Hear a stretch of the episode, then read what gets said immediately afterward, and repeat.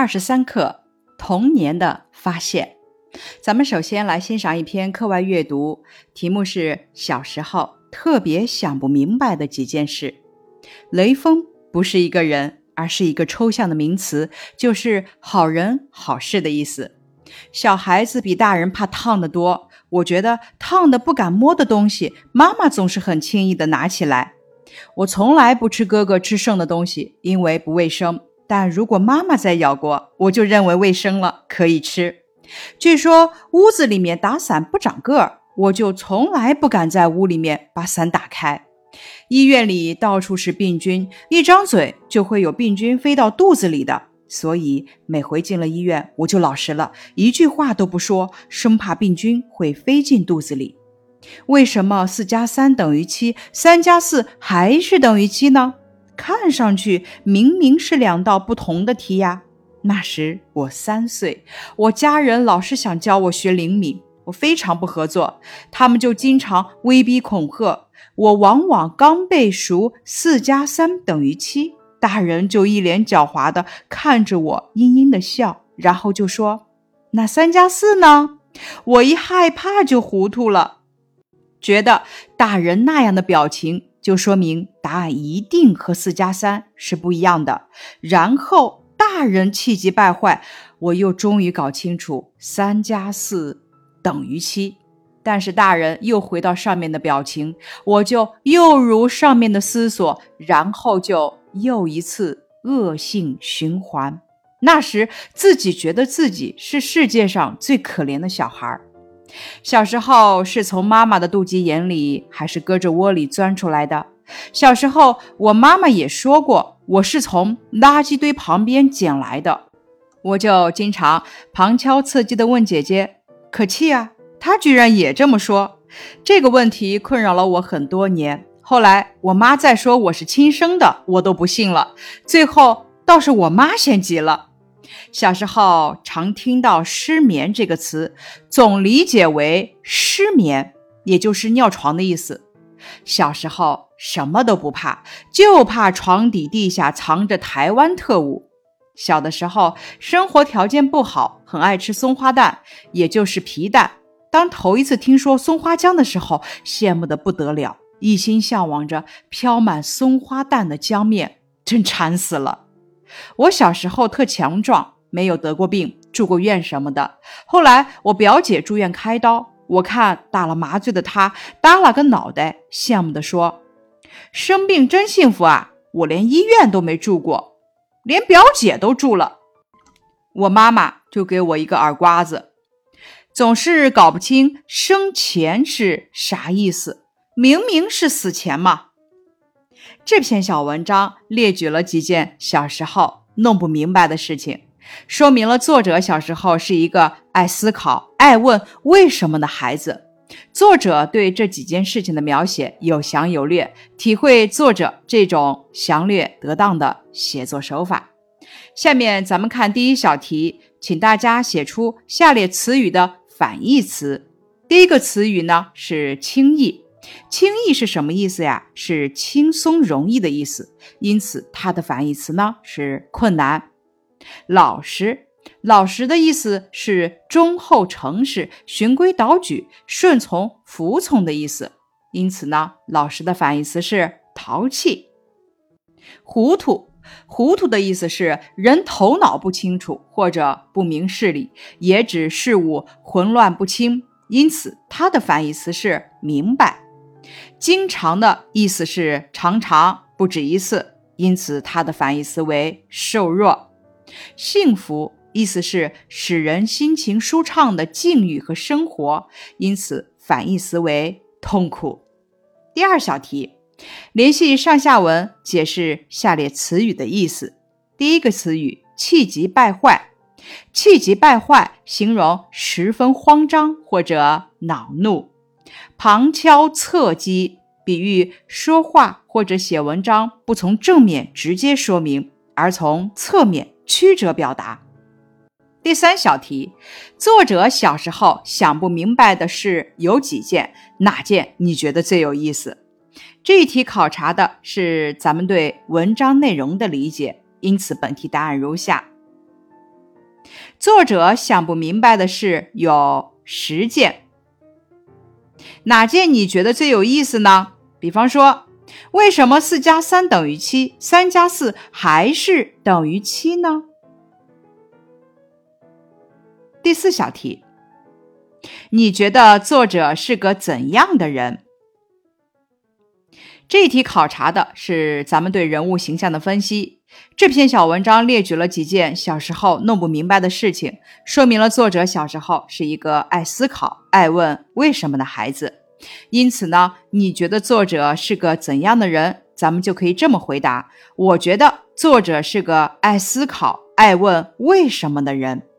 第五小题，你在儿时有没有想不明白的事？请列举几个。注意语言的简洁性。这题考察的是咱们读完文章后的感想与拓展。每个人小时候都有弄不明白的事情，比方说，为什么春天百花盛开，到了秋天就又凋落了呢？咱们回到这篇课文《童年的发现》，来看一看这篇文章主要写的是什么内容呢？我在九岁的时候就发现了有关胚胎发育的规律。这个发现起始于梦中飞行。我不明白人为什么能在梦中飞行，在与老师的交谈中，我也没有找到满意的答案。后来经过自己的推理，终于得出了结论。三四年后，这个发现在老师讲课时得到证实，我为此情不自禁地笑出了声音。年轻的女教师认为我的笑不怀好意，当众把我赶出教室。本课的主题感悟：思考与探索是重要的学习方法。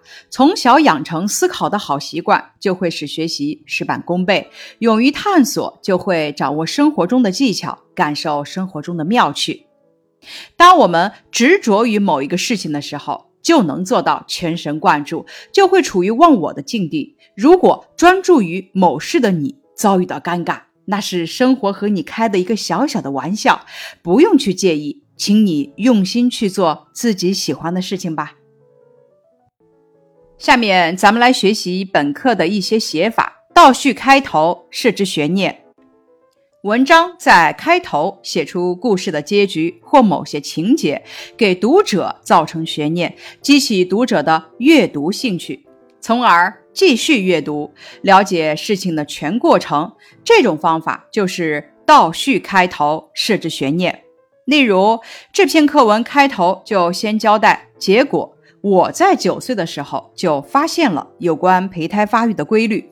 巧妙地利用读者的期待，制造悬念，激发读者的阅读兴趣，然后具体叙述发现的经过，最后照应开头，巧妙结尾，点明文章的中心。咱们可以这么记方法：注意开头部分一定要精心安排，巧妙设计；倒叙开头要和下文的衔接自然。接下来，咱们一起交流一下这篇课文有趣的部分。这篇课文充满了童真童趣，大家可以找出自己觉得有趣的部分，并且谈一谈趣在哪里。咱们回顾这篇课文的五至十一自然段的师生对话，是不是大家觉得很有趣？孩子的语言天真有趣，表现出了强烈的好奇心和迫切想要把问题探究清楚的心情。老师也很幽默。既回答了孩子的问题，又巧妙地对孩子进行了教育。咱们再回顾第十三自然段的叙述，也同样充满了趣味性。比如说，想啊想啊，嘿，终于想出了眉目，哈，这就跟画地图差不多。这段话是不是像我们平时说的话？咱们读起来是不是有一种亲切有趣的感觉？这表现出了我们儿童在有了自己发现时的得意。接着，咱们再一起交流一下自己的发现过程。童年时，我们有过很多有趣的发现，请把发现的过程讲给大家听。咱们尽量说的风趣一些。比方说，有一次我去姑姑家，看到窗台上摆着一盆花，长得很茂盛。就忍不住碰了碰它的叶子，结果叶子一下子合了起来。当时我奇怪极了，举着自己的手观察了好一会儿，莫非自己的手有电，把叶子电到了？我又用手去触碰其他花的叶子，叶子都没有反应。我问姑姑这是什么花，姑姑告诉我它叫含羞草。我想含羞草见到陌生人会害羞，她一定是花中的小姑娘。后来长大了，我明白了含羞草含羞的原因。原来在含羞草叶柄的茎部有一个储藏液体的囊袋，平时囊袋里装满了液体。当你触动叶子的时候，囊袋里的液体就向上部和叶子两侧流动，叶子在重力的作用下就下垂合拢了。等平静一会儿，液体又慢慢从叶子两侧流回到下面的囊袋里，叶子会重新展开，含羞草就又抬起了头。咱们接着来收听这位同学的发现。我说说我的发现吧。我曾经发现墨水也可以用炭灰和水来合成。一次，我们一家去户外烤玉米，烤完玉米以后，爸爸。就用水把火浇灭了。这时，我发现流出的液体竟然和墨水的颜色差不多，都是黑色。于是我找来纸笔，用笔蘸了一些这种液体，写出来的字与用墨水写出来的字很像，就是颜色浅一些。后来我多取了一些炭灰，又加了少量的水，这回写出来的字的颜色就很接近用墨水写的了。听到这里，大家是不是对本课的写法有了一些见解呢？本课的语言风趣幽默，本文呢贴近儿童生活，语言风趣，把我的童年的发现写得意趣盎然。比如在课文的开头就写得很有意思，特别强调了我九岁时独立思考后不同凡响的发现，得意自豪之情溢于言表。在课文的结尾，以自嘲的方式调侃我被老师误会轰出教室的事实，体现了儿童独有的可爱与幽默。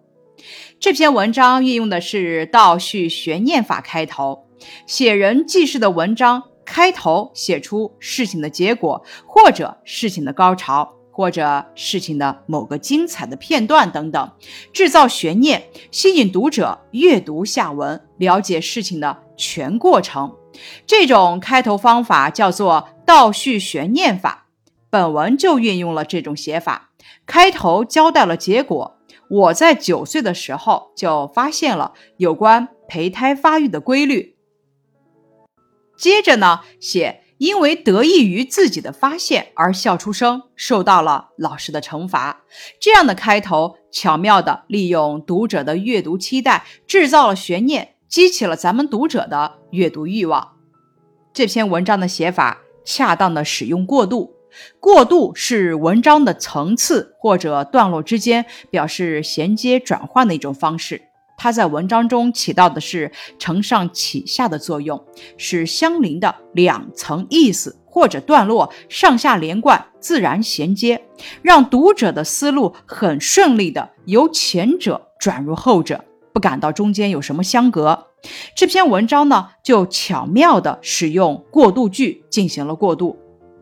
咱们回顾这篇文章，我渴望弄明白人究竟是怎么来的。这么一句引出了下文，下段我的发现就是围绕这句话展开叙述的。再比如，又过了三四年，我上了六年级，老师开始给我们上生物课，这也是个过渡句，照应前文承上启下。这些过渡句的使用，很自然的将上下两部分连接起来，使文章浑然一体。最后，咱们听一段知识拓展。人类历史上重要的发现，在古代，人们由于眼界狭小，认为地球是宇宙的中心，宇宙是有限的，太阳、月亮和众星都围绕地球运行。十六世纪，波兰天文学家哥白尼根据三十年的天文观察和推算，认为地球和其他行星一样，在每时每刻的环绕太阳运转。但那是欧洲的封建教会不支持这样的观点，不然就会遭到教会审判异端教徒的法庭的迫害。所以，哥白尼直到临死前才把太阳中心说的著作发表。